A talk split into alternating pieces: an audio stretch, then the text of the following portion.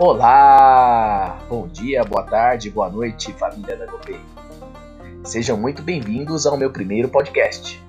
Eu sou o professor Luciano e, junto com os alunos da escola da Goberto, vamos trazer histórias incríveis para vocês. No episódio de hoje, vamos ouvir mais um clássico da literatura brasileira, Memórias Póstumas de Brás Cubas que será narrada pela, e adaptada pela nossa aluna do primeiro A, Giovana, que foi orientada pela professora Madeline, de língua portuguesa.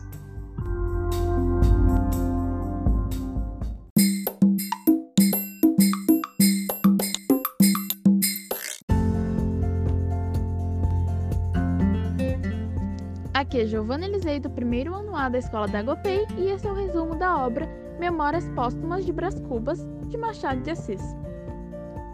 Memórias Póstumas é uma narrativa confusa.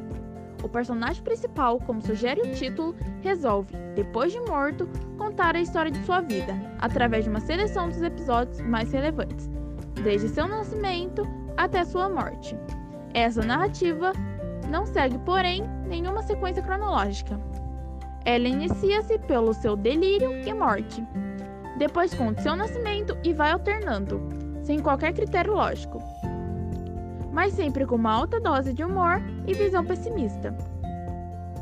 Brás Cubas nasceu em uma família rica e proprietária, o que lhe possibilitou nunca precisar comprar o pão com o suor de seu rosto.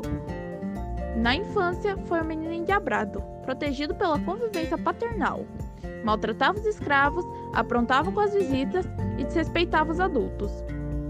Na infância, envolveu-se com uma prostituta que o explorou por vários meses, mas que ele, em sua narrativa, resume na famosa frase: Marcela amou-me durante 15 meses e 11 contos de réis.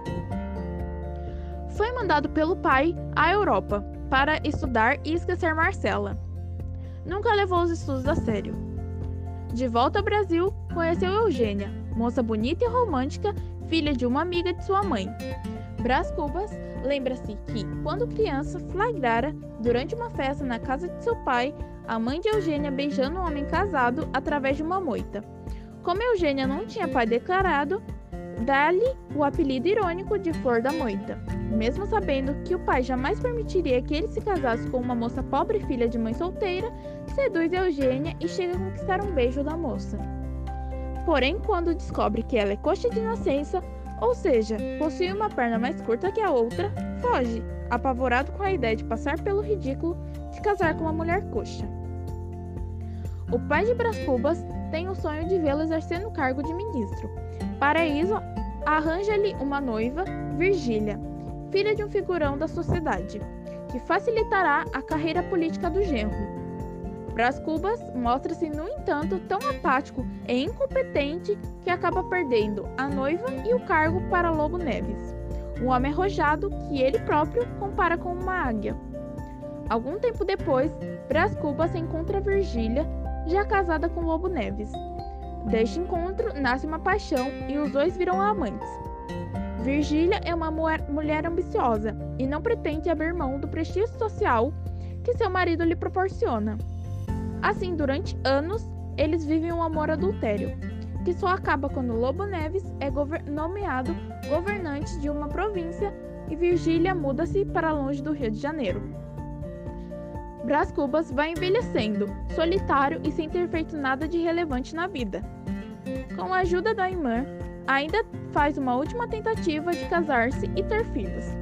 Fica noivo de Eulália, moça pobre e sobrinha cunhada de Cotrim. A moça, porém, adoece e morre antes do casamento. Assim, Brás Cubas chega ao final da vida sem ter construído uma família, sem filhos que dessem prosseguimento ao seu nome e sem ter pro produzido absolutamente nada que fizesse as pessoas lembrarem dele após a morte. No último capítulo, ironiza seus fracassos, afirmando que a vida é mesmo uma miséria e não vale a pena perpetuá-la através dos filhos. Com a famosa frase: Não tive filhos, não transmiti a nenhuma criatura o legado da nossa miséria.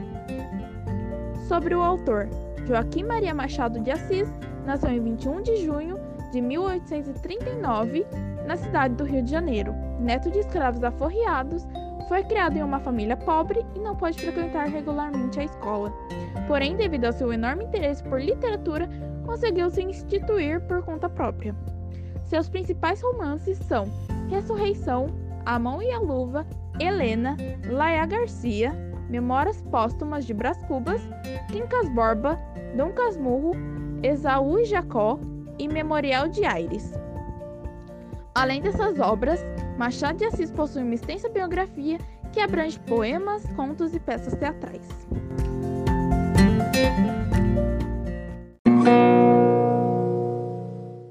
E aí, gostaram da história? Eu adorei! Outras histórias incríveis como esta você pode encontrar nos livros que estão na sala de leitura da nossa escola. Está com dúvida no que pode ler? O professor Rubens está lá para te ajudar. Tenho certeza que ele vai indicar um livro que você vai amar. Bora embarcar nessa aventura?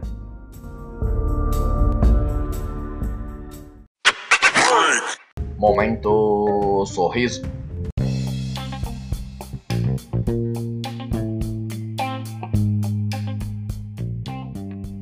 Dois caminhões estavam voando. Aí um falou pro outro: Nossa, caminhão não voa. E caiu. O outro, o outro continuou voando. Você sabe por quê? Não sabe? Ah, porque era um caminhão pipa.